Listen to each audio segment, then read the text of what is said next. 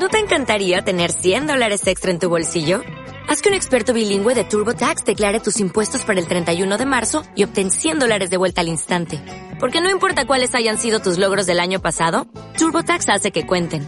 Obtén 100 dólares de vuelta y tus impuestos con 100% de precisión. Solo con Intuit TurboTax. Debes declarar para el 31 de marzo. Crédito solo aplicable al costo de la presentación federal con TurboTax Full Service. Oferta sujeta a cambios o cancelación en cualquier momento. Son Proyecte, episodio 23.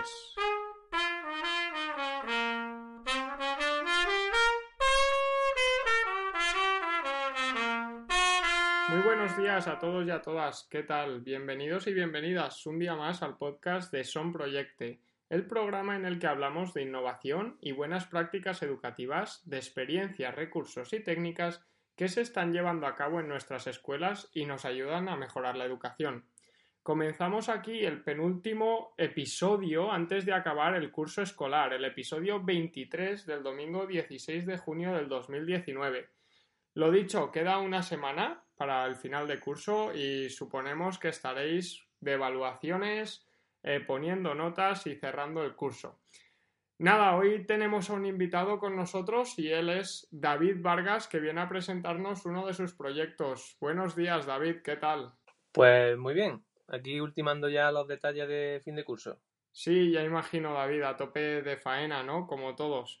Y bueno, para el que no te conozca, que muchos sí que te conocerán por la actividad que tienes en Twitter, sobre todo, que es eh, tu usuario es arroba eh, David barra baja Vargas barra baja Mo. ¿Quién eres? ¿Dónde estás trabajando? Pues soy tutor de segundo y tercero, porque estoy en un colegio en Fuente Tauja, un pueblecito de Córdoba, y es un colegio muy pequeño y tenemos las unidades mezcladas. Entonces, pues, tutor de segundo y tercero y también especialista de música con el resto del colegio. Oye, y eso de tener las aulas mezcladas debe ser muy enriquecedor, ¿no? Tener alumnos de diferentes edades juntos, ¿no? ¿Qué, ¿Cuál es tu experiencia? Pues la verdad que por un lado es muy enriquecedor, pero por otro un poco bastante laborioso y quizá por eso empecé a profundizar y a investigar a ver de qué manera podía trabajar con ellos para atenderlos de la mejor manera eh, posible y porque veía que solo con el libro de texto me volvía loco yo y los volvía loco a ellos y no los podía atender de forma decente. Entonces, pues conocí a varios compañeros que sigo por Twitter y demás en el tema de APP y, y todo lo que conlleva ello y gracias a eso pues considero a día de hoy que estoy empezando, por lo menos empezando, a atenderlo de forma más o menos decente. Sí, bueno, de eso veníamos a hablar hoy un poco, ¿no? De que estás intentando mediante proyectos eh, un poco atender a todos estos alumnos debido a la necesidad. Hoy vamos a hablar de tu proyecto Monuments. ¿De dónde sale este proyecto? ¿Cómo surge? Pues todos los proyectos normalmente eh, parto de una lluvia de ideas yo voy un poco más dándole vuelta de rosca en el sentido de que les pregunto a ellos una pregunta muy abierta. ¿Qué queréis aprender ahora? Entonces hacemos una lluvia de ideas de un par de minutillos, recogemos en la pizarra todas las ideas diferentes y luego pues me tiro yo varias semanas devanándome los sesos hasta que doy con la tecla de, de lo que quieren. Y en este caso pues una de las cosas que plantearon fue aprender sobre los monumentos, sobre los materiales, las máquinas y tal, y entonces pues yo le di forma con ello a todo lo que estamos haciendo ahora. Claro, entonces al decidir ellos mismos lo que quieren eh, aprender, ¿no? Esto es un, un chute de motivación impresionante para ellos. Exacto, es la intención. Vale, y a partir de aquí, ¿nos puedes contar un poco en qué consiste el proyecto Monuments? Pues el proyecto Monument eh, yo les planteo dentro de la planificación, que lo comparto con ellos para que ellos vean en todo momento lo que están haciendo y lo que tienen que seguir haciendo en momentos sucesivos, pues planteamos investigar sobre cuatro monumentos internacionales que sean muy famosos y dos de ellos, y otros dos, perdón, eh, a nivel nacional. Y además con la premisa de que al menos uno de esos seis, pues tiene que tener importancia el agua en él, con un poco de cuña para que me sirva mi de excusa para trabajar el tema del agua, el ciclo del agua y todo eso que se me quedaba un poco descolgado en este curso y pues de esa manera lo pude un poco meter. Sí, claro, es adaptar un poco eh, los contenidos a, estos intereses que tienen los alumnos para eh, trabajar y, y, cumplir con el currículum, ¿no? Y bueno, hemos visto que, los alumnos, ¿vale? Eh, al final hacen un, dibujo final, ¿no? Un diseño del monumento eh, que están estudiando. Pero nuestra pregunta es, ¿qué se hace en clase? ¿Cómo se llega hasta el punto en el que los niños tienen que dibujar estos o recrear estos monumentos? Pues tiene bastante trabajo detrás, porque yo comparto, claro, lo visual, ¿no? valga la redundancia en este caso el trabajo que ellos terminan en cada, en cada apartado, pero previamente, pues yo les planteo una serie de preguntas que tienen que, buscar en Internet. Desde este curso estoy, implantamos en el centro, bueno, contratamos en el centro G Suite de Google y entonces todos mis alumnos tienen eh, correo electrónico de, Gmail y pues tienen su cuenta de Drive, tienen eh, tengo también creada una, una, clase de Google Classroom y ahí vamos compartiendo todo. Entonces, ellos van buscando las preguntas que yo les voy planteando, pues por ejemplo, eh, cuándo se construyó el monumento, quién lo construyó, por qué se construyó, materiales que utilizaban, etcétera, y ellos van investigando de forma libre a través de búsquedas en Google y tal, eh, buscan esa información, la copian, la pegan en el documento de, Google y cuando ya lo tienen todo completado, son cinco preguntas normalmente, pues todo eso lo plasman en un boceto. Hacen un boceto de mm, lo más importante de la información que han buscado, pues lo tienen que plasmar en un boceto. Lo más importante principalmente siempre es la imagen lo más realista posible del monumento que trabajan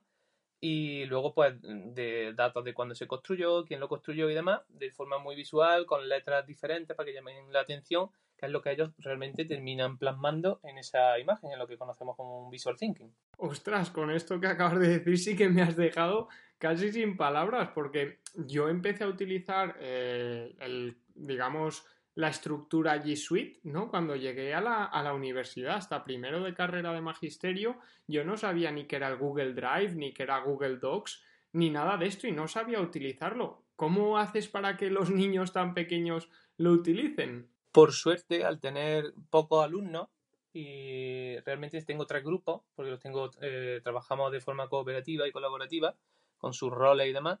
Eh, tengo tres grupos, dos de segundo y uno de tercero, y entonces pues es relativamente fácil, entre comillas, el poder atenderlos. Ellos van buscando, yo voy eh, continuamente dando vueltas por las mesas para ver si lo tienen, lo han encontrado, no lo han encontrado, si lo que están buscando les sirve, no les sirve, le hago reflexionar y le voy echando una mano. Pero la verdad que sorprenden, sorprenden y mucho y gratamente el cómo pillan de rápido las cosas, porque ten en cuenta que no solo están utilizando todo el paquete de G Suite, sino que ellos, además de, de copiar la información, pegarla en documento, cuando lo tienen finalizado, lo comparten entre ellos, hacen un documento compartido, lo comparten luego también conmigo, yo lo reviso, yo les cuelgo actividades o algún tipo de imagen o de infografía o algo que les pueda interesar en Google Classroom y ellos entran, lo visualizan, tienen cuatro, cinco, seis ventanas abiertas trabajando simultáneamente. La verdad que muy bien. Y aunque al principio puede costar un poco,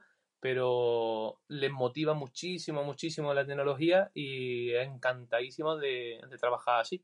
Vamos, ya me imagino que les gustará trabajar así con toda esta tecnología y al final cooperando también con los compañeros, ¿no? Mediante el Internet y diferentes ordenadores, eh, trabajando juntos en los mismos documentos y viendo cómo unos van escribiendo, los otros van borrando, pero bueno, supongo que eh, alguna cosa te habrá ocurrido, ¿no? ¿Habéis tenido alguna dificultad? De hecho, tengo una anécdota entre comillas, ¿no?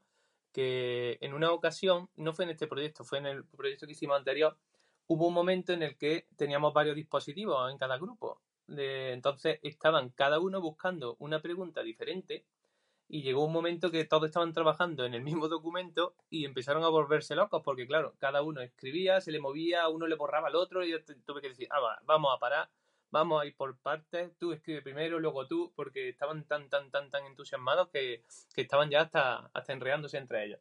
Sí, ya me imagino que se volverían locos, ¿no? Todos trabajando en el mismo documento. Oye, y ya pasando un poco de, este tema de, bueno, de la tecnología, pero vamos al, al, tema del cooperativismo, hemos visto que tus alumnos de segundo y tercero bajan a ver exposiciones de los compañeros eh, de infantil, de los compañeros más pequeños del cole que están relacionadas con el proyecto. ¿Qué importancia tiene esto en los alumnos?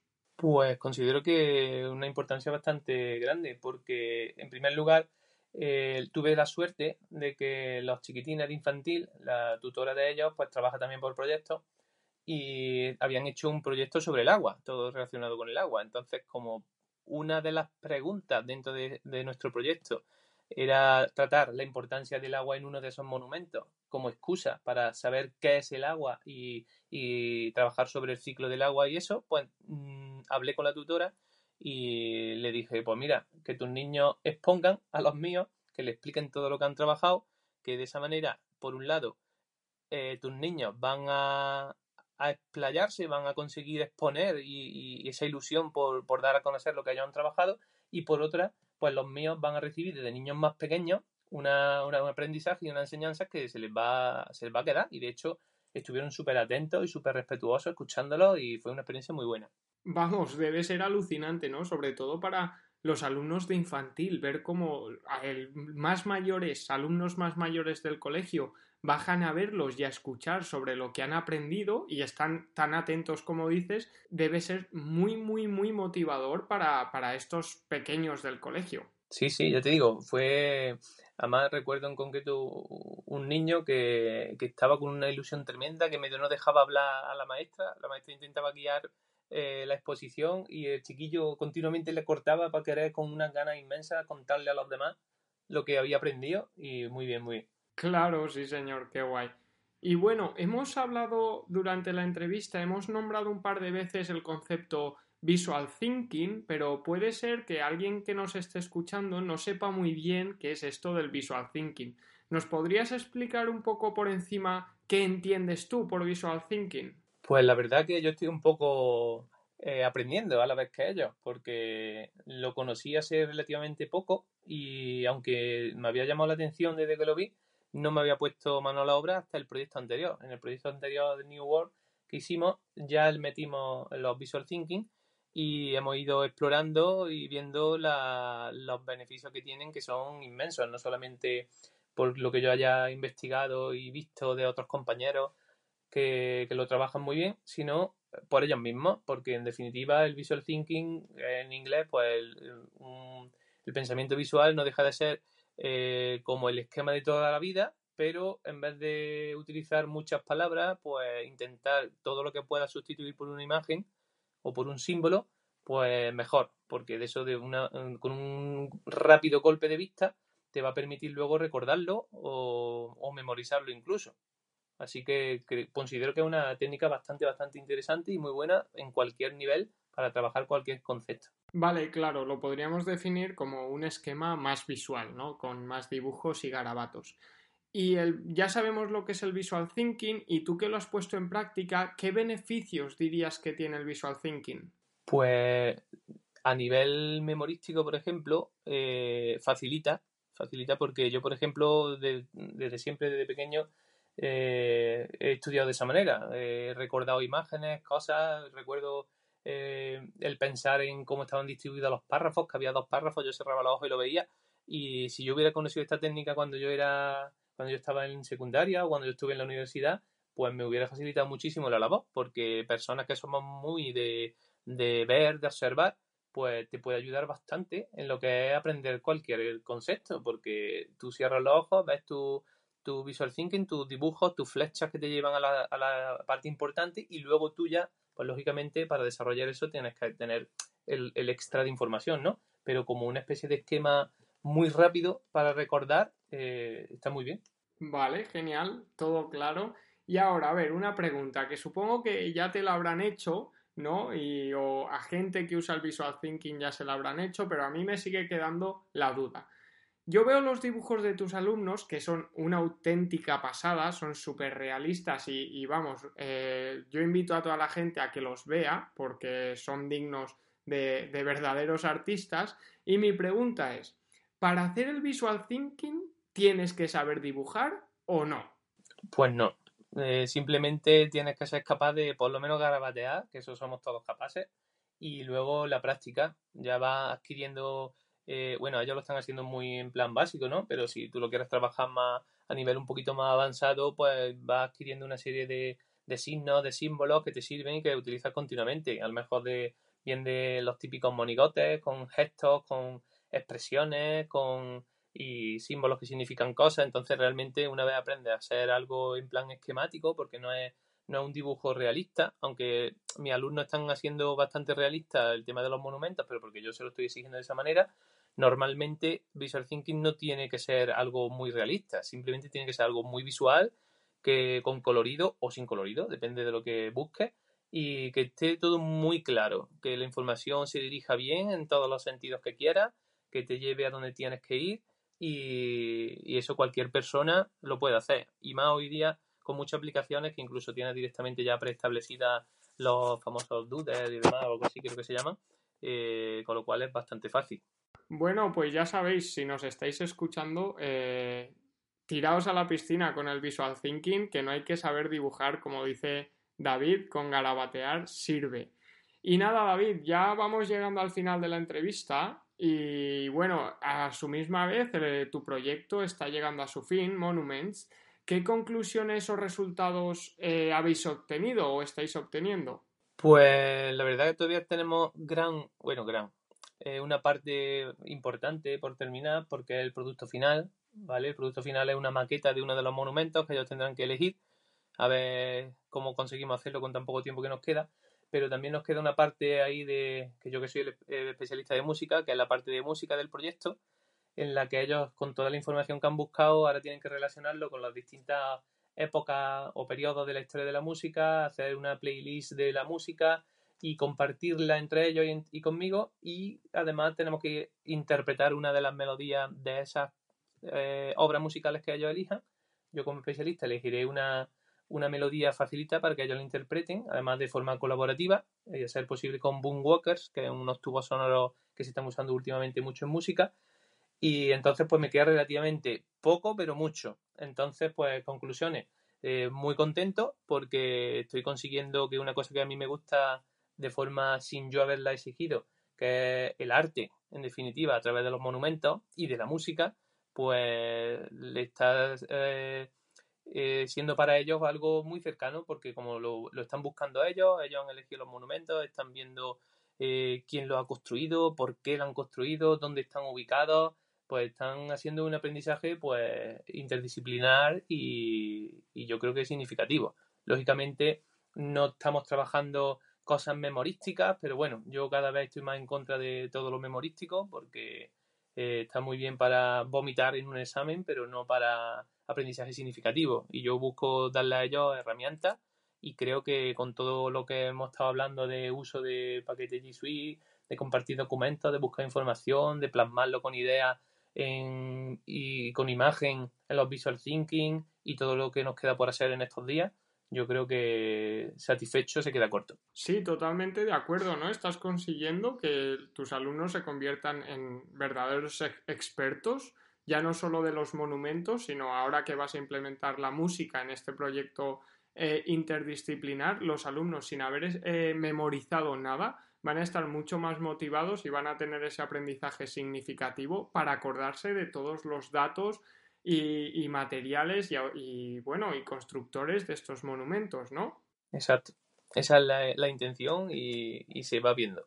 Pues muy bien, David, nada más. Muchísimas gracias por habernos abierto la, puerta de tu aula, la puerta de tu escuela y por mostrarnos este pedazo proyecto que, que tienes entre manos y que está en su fase final.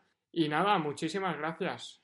Pues muchísimas gracias a vosotros por interesaros y por darle difusión, porque la verdad que considero que, eh, según mi punto de vista, esta forma de trabajar es la más bueno, claro, desde mi punto de vista, la más adecuada hoy día, porque hay que dotar de herramientas y, gracias a vuestra difusión y a la de las redes sociales y demás, pues busco un poco expandir esa, ese virus de que contagie a, más docentes y que, y que se animen, que se embarquen, porque mucha gente puede pensar que tiene muchísimo trabajo de fondo y aunque es verdad que tiene trabajo, pero yo no me considero que trabaje más que trabajaba antes con el libro de texto, incluso considero que incluso menos, fíjate, porque una vez lo tengo planificado, estoy disfrutando con los alumnos, trabajando con ellos codo con codo y no estoy preocupado de que tengo que pasar de página porque no llego al final del tema. Seguro que sí, David. Seguro que con proyectos como el tuyo y con estas experiencias como la tuya,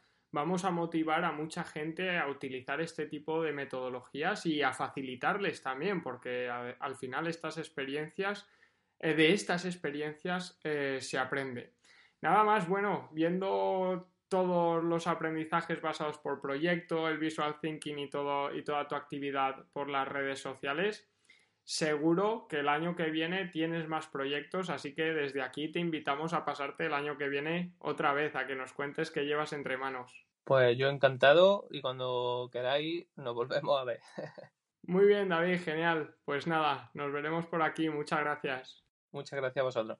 Hasta luego, David. Bueno, ya sabéis que para practicar el visual thinking no hay que saber dibujar, como dice David, basta con hacer un poco de garabatos, así que no hay excusas. Los que queráis intentar esta técnica o metodología, lanzaos a ella y probar.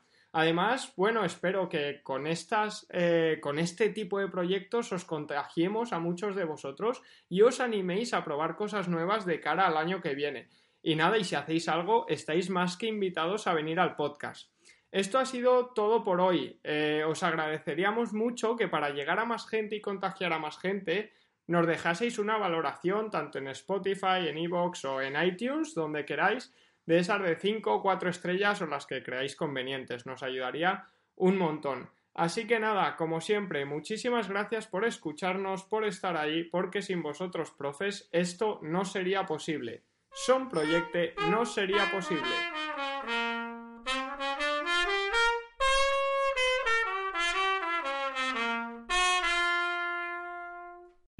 O'Reilly Auto Parts puede ayudarte a encontrar un taller mecánico cerca de ti. Para más información, llama a tu tienda O'Reilly Auto Parts o visita oreillyauto.com.